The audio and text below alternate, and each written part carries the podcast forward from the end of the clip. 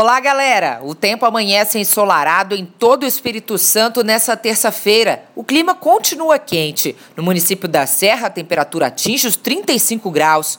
Mas no decorrer do dia, uma frente fria que atua sobre o oceano vai avançar em direção norte, se afastando da costa e favorecendo o aumento de nuvens na região centro-sul do estado. Por isso, a previsão é de pancadas de chuva isoladas nessas áreas, o que inclui a Grande Vitória principalmente entre o fim da tarde e a noite. Já nas regiões norte e noroeste, não chove, o tempo continua firme. Os ventos ficam mais fortes, entre 10 e 20 nós, com rajadas de até 35 nós, soprando de norte pela manhã, passando a nordeste à tarde.